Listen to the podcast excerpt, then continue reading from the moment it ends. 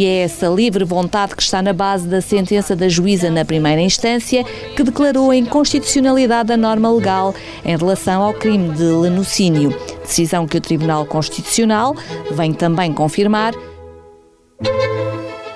Viva! Está com o Expresso da Manhã. Eu sou o Paulo Baldaia.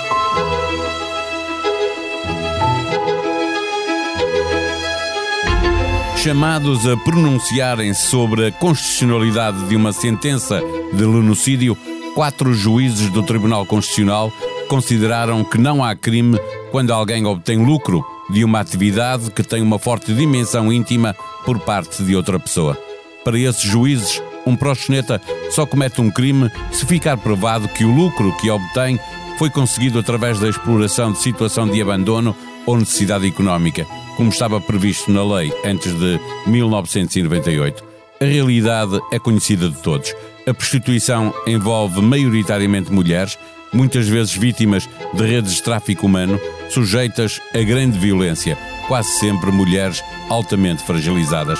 É difícil, quando procuramos chegar eh, a um retrato mais fiel possível desta atividade, não entender que estas mulheres precisam de ser defendidas e que o caminho é o de regulamentar a atividade.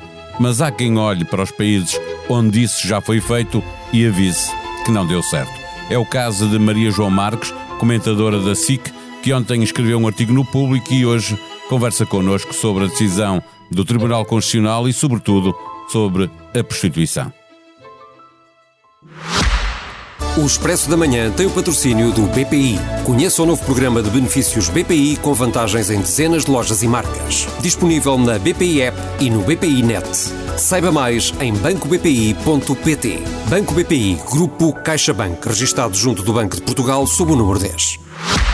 Viva uh, Maria João Marques. Uh, não havendo uma decisão do plenário do TC, uh, o proxenetismo não deixou de ser crime, mas está aberta a porta para que esse caminho seja feito. O, o que é que mais teme numa decisão deste tipo?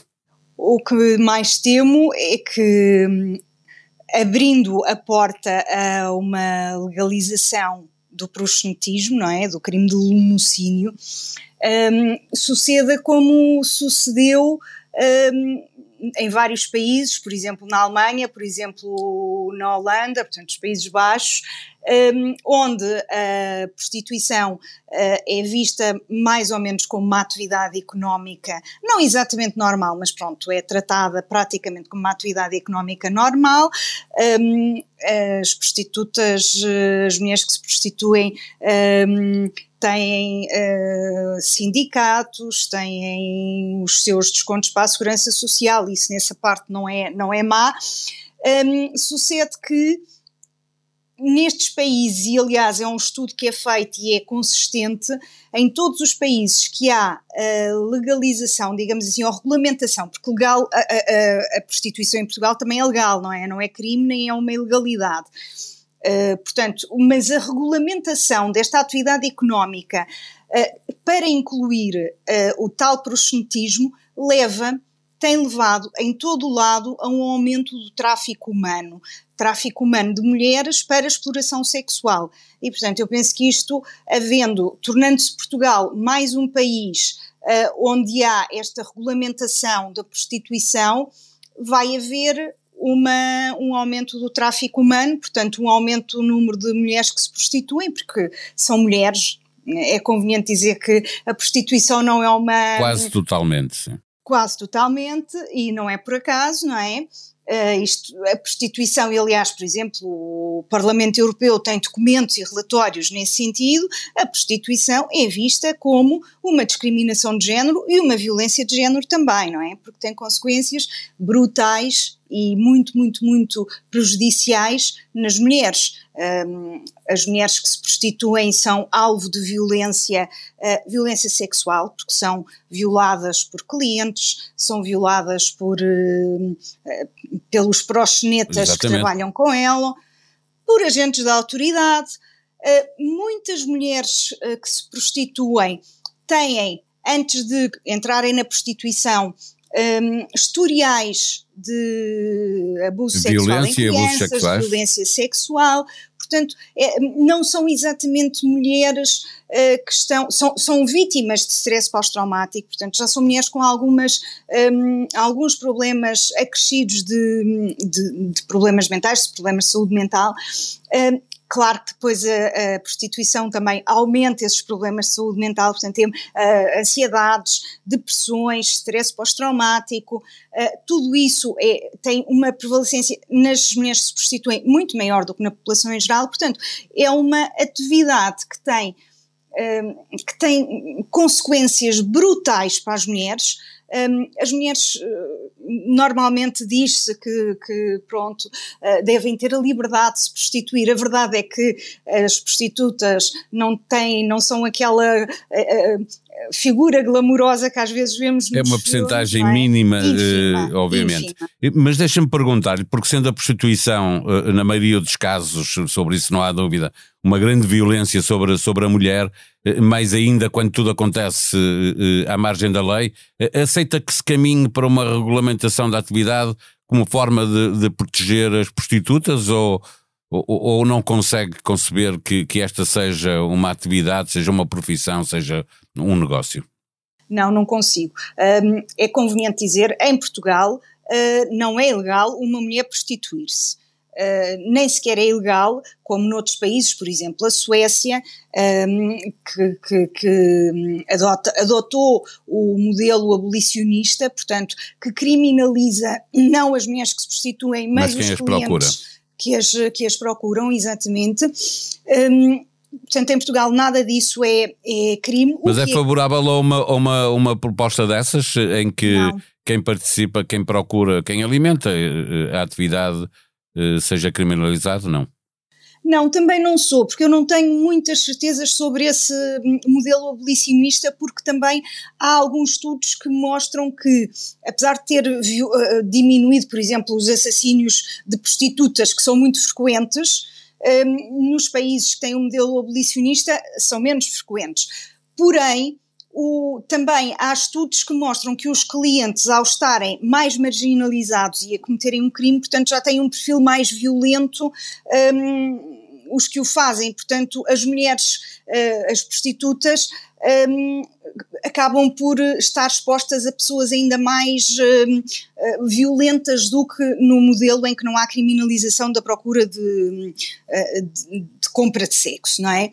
Uh, em todo o caso, também não sou, não sou favorável a uma regulamentação da profissão que torne, porque isto não é uma profissão, é, um, é, um, é um, uma boia de salvação e de sobrevivência. A, a própria escolha é? das palavras é, quando é uma, estamos a falar, exatamente, não é? Eh, quando queremos falar de prostituição, chamar-lhe negócio ou profissão ou, ou atividade, até, eh, até, nos obriga a pensar muito bem na palavra que, que escolhemos para nos referir, uh, vou-lhe chamar atividade. Exato, não é, não é uma profissão, é, é, eu chamo-lhe o meio de sobrevivência para a maioria das mulheres, não é? Um, mas não sou, não sou favorável a uma regulamentação como por exemplo a Mas não sendo possível, propõe... desculpe interrompê-la, não sendo possível eh, terminar com esta atividade, eh, eh, não sente que é preciso fazer alguma coisa para defender estas mulheres? Penso que o que é preciso é dar-lhes estratégias de saída, que isso é uma coisa que a sociedade também não faz, não é?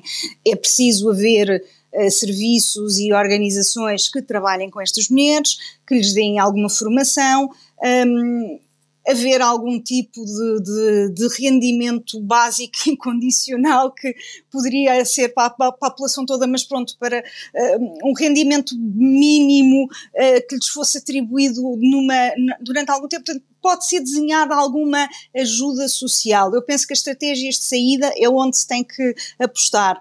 Um, na, na regulamentação, a regulamentação não, não diminui a prostituição, não diminui o número de prostitutas, aumenta o número de prostitutas, aumenta o nível de mulheres traficadas e, portanto, eu penso que a solução não é de todo essa. Portanto, aquela proposta da JS que visa regulamentar e que meia volta são, novamente, são normalmente as juventudes partidárias que, que procuram, eh, eh, que trazem estas propostas eh, em que, por exemplo, para acabar com o proxenetismo, a atividade só pode ser gerida por quem a pratica. Isso diminui a exploração. Isto também não serve, na sua opinião? Não, não serve. Eh, ou as prostitutas eventualmente seriam uh, exploradas por outras prostitutas, não é? E porque é conveniente dizer que a, proposta da JS tem alguma. No próprio PS, por exemplo, a Elsa Paz, presidente das Mulheres Socialistas, é ferozmente contra um, a proposta da JS. Mas, por exemplo, a JS um, propõe esta regulamentação. Um, defendendo a liberdade individual sexual de quem se prostitui. Às tantas, eu estive a ler a proposta, fala da proteção social dos trabalhadores do sexo, trabalhadores, como se fosse assim tantos homens como mulheres, não é? Portanto, isto é uma questão lírica, porque o que há que ver? A prostituição Uh, não tem que ver com uma questão de liberdade e muito menos de liberdade sexual das mulheres. Não tem nada a ver com libertação sexual. Tem que ver com mulheres pobres que não têm outra uh, atividade para se sustentarem disponível. Uh, muitas vezes são imigrantes, mesmo que não tenham sido traficadas, muitas vezes são imigrantes, não têm redes de apoio, não conhecem, às vezes mal falam as línguas dos países onde estão. Portanto, são mulheres extremamente vulneráveis. Falar de questões de liberdade aqui é de um lirismo e de uma, uma falta de adesão à realidade um, que eu acho estrondosa em políticos, mesmo que jovens. Deixe-me perguntar-lhe eh, como é que olha para o movimento dos trabalhadores do sexo, que já veio saudar este uh, acórdão do, do Tribunal Constitucional e, e, que apelam, aliás, a uma mudança política para que haja uma despenalização do lunocídio simples. Uh, não concordo com, com, com essa proposta. Uh, uh, algumas algumas mulheres se prostituem, concordam com ela, outras não. Há muitas que não concordam de todo. Aliás, é normal. nos inquéritos que se fazem, 90% das mulheres que se prostituem gostariam de sair desta, desta atividade. Um, as propostas dos, desse, desse movimento às vezes também são um bocadinho estranhas, porque, por exemplo, já chegaram a propor uh, que uh, se fizesse uma regulamentação, mas só para portuguesas.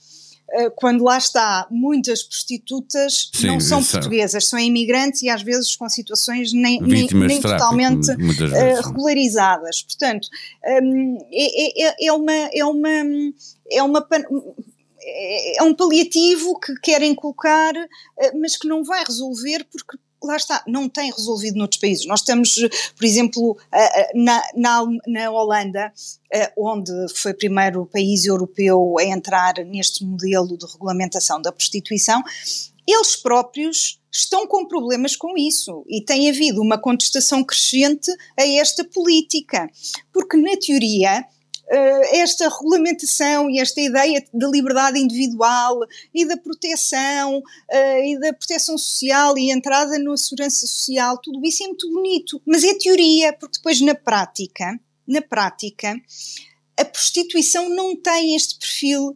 Continua não, a fazer não, das mulheres eh, vítimas. Eh, para fecharmos a nossa conversa, dizer apenas que a plataforma das associações feministas eh, também, pelo contrário, já veio dizer que este acórdão é mau e vai fazer campanha. A Maria João acha que, que é preciso que, que as pessoas saibam o que é que está em discussão para que não haja um acórdão final do Tribunal Constitucional a, a fazer com que o Código Penal tenha que ser alterado? Penso que tem que haver uh, discussão. Não sei se a maioria das pessoas estará muito interessada nesta questão. Uh, não é uma questão sexy, não é? É uma questão de mulheres pobres e muito, muito, muito vulneráveis e normalmente não são uma população extremamente glamourosa que, que, que, faça as pessoas levantarem-se e defendê-la. mas de qualquer maneira temos que fazer valer a nossa posição, Hum, de todas as maneiras, e sim, portanto, eu não sei, essa plataforma talvez seja a plataforma portuguesa dos direitos das mulheres, não é? Que tem uma posição uh, muito pró-abolicionista, e eu estou muito perto da, da posição da PPDM, um, e, portanto, julgo que, que, sim, que temos que evitar a todo custo, mas eu penso que, que não vai haver mudança, porque lá está, nem no, nem no PS uh, há, uh, há consenso nesta matéria não há. Portanto, penso que até no PS esta discussão seria bastante difícil. As novas regras sobre a venda de tabaco e os locais onde se pode fumar não agradam ao comércio. Proibir venda de tabaco nos postos de abastecimento é uma medida desigual e discriminatória, dizem revendedores de combustíveis. Deixar de fumar parece ser a solução, mas isso pode custar até 200 euros por mês. Preço dos medicamentos antitabágicos são uma barreira enorme. Sofia Ravara realizou um estudo com 500 fumadores da sua consulta antitabágica que mostra que é muito difícil para os fumadores deixarem de fumar. Dois terços ganham menos de 750 euros por mês e gastam em tabaco 20% em média do seu ordenado, sendo que aqueles com menor instrução e mais desfavorecidos gastam mais de 20%, adiantou a especialista. Eu fiz as contas, são 150 euros por mês, 1.800 euros por ano, 72 mil euros em 40 anos da vida de um fumador. A sonoplastia deste episódio foi de João Martins. Nós vamos voltar amanhã. Até lá. Tenham um bom dia.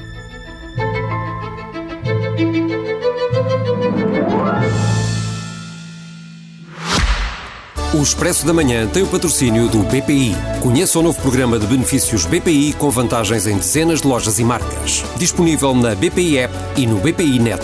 Saiba mais em bancobpi.pt. Banco BPI, Grupo CaixaBank, registado junto do Banco de Portugal sob o número 10.